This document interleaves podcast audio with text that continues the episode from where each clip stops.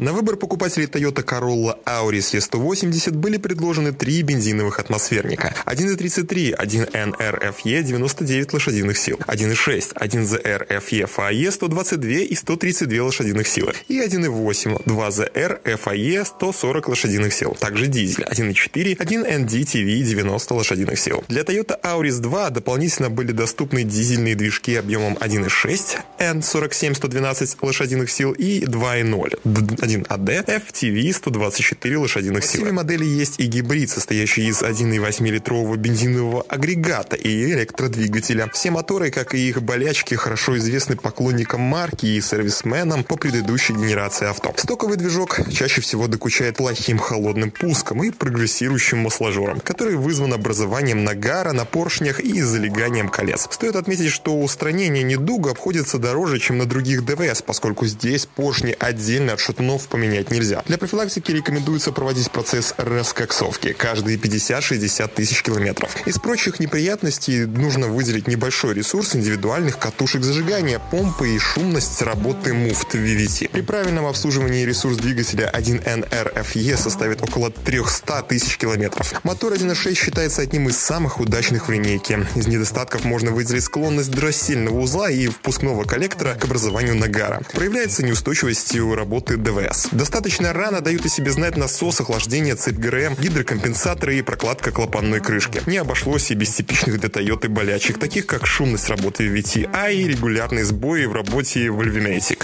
которые сопровождаются появлением ошибок и снижением динамики. На авто с пробегом под 200 тысяч километров появляется масложор, который с увеличением пробега будет прогрессировать.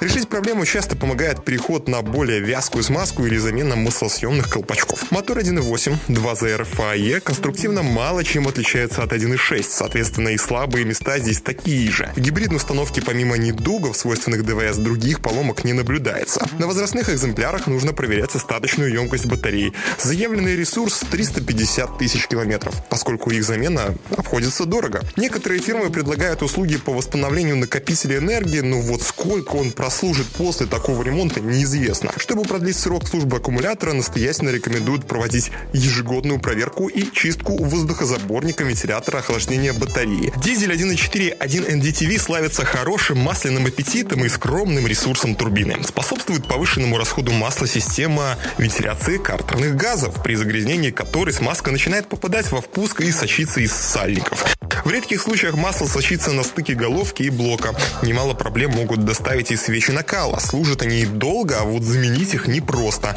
Они хрупкие и обламываются при первом удобном случае. Если движок плохо заводится на холодную или глохнет после прогрева, в первую очередь стоит проверить исправность блока управления ДВС. В остальном это надежный агрегат, который при должном обслуживании и использовании качественного топлива способен обходиться без существенного ремонта до 500 тысяч километров. Мотор 1.6 имеет немецкие корни и является представителем двигательной серии номер 47 компании BMW. На этой модели он встречается нечасто, но оно и к лучшему, поскольку обслуживание этого агрегата неоправданно дорого. Из основных недугов отмечу малый ресурс цепи ГРМ 100-150 тысяч километров. Примерно настолько же хватает топливной аппаратуры и демпфера коленвала. Но все это мелочи по сравнению с последствиями перегрева, о котором при перепродаже автомобиля обычно предпочитают не распространяться. Он приводит к появлению трещин между цилиндрами. На возрастных экземплярах неприятный сюрприз могут преподнести и вихревые заслонки во впускном коллекторе. При скоплении нагара они заклинивают. Двухлитровый дизель 1AD FTV, помимо типичных для солярочных ДВС проблем, склонен к прогару шайб под форсунками и масложором. Среди прочих неприятностей числится малый срок службы прокладки ГБЦ и склонность к коррозии привалочных поверхностей, ненадежность геометрии турбины и закисание форсунок в посадочных местах. Заявленный ресурс ДВС составляет 250 тысяч километров, однако на практике поршневая выдерживает около 350 тысяч километров. Список доступных трансмиссий состоит из пятиступенчатой механики клиноременного вариатора Aisin K311 после 215, простите, 2015 K313.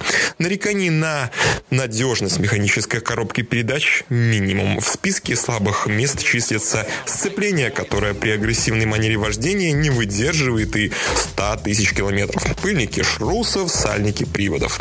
Числу проблемных относится педаль сцепления скрипит, а при сильном морозе подмерзает.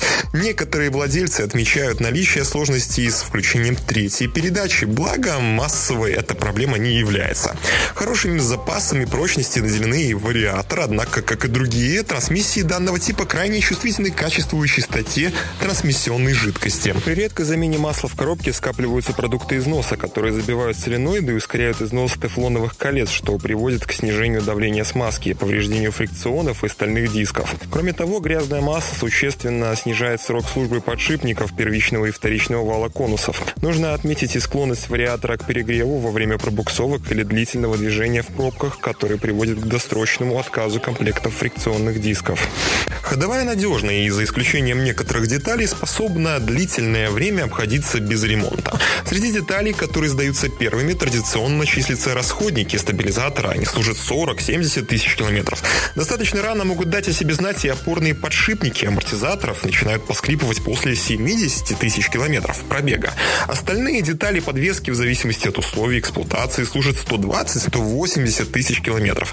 В задней подвеске после 100 тысяч километров в замене нуждаются амортизаторы, а ближе к 250 тысячам километров рекомендуется заменить салент-блоки и балки. Рейка здесь довольно надежная и в большинстве случаев дает о себе знать после 150 тысяч километров пробега. А вот усилитель руля может потребовать внимания раньше. Чаще всего отказ усилителя вызван утечкой смазки, которая в жару теряет вязкость и просачивается через уплотнение корпуса.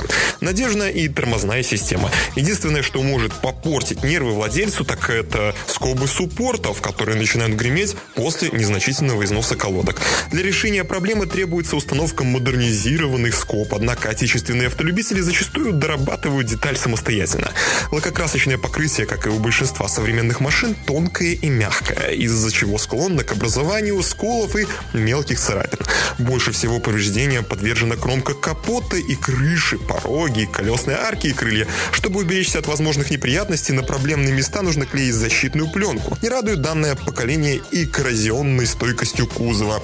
Салон смотрится неплохо, а вот качество отделки некоторых элементов оставляет желать, конечно же, лучшего. Так, например, обод рулевого колеса и обивка боковин водительского кресла уже к 100 тысячам километров выглядят порядком уставшей. Достаточно быстро обрастают потертостями пластиковые детали и кнопки управления салонным оборудованием.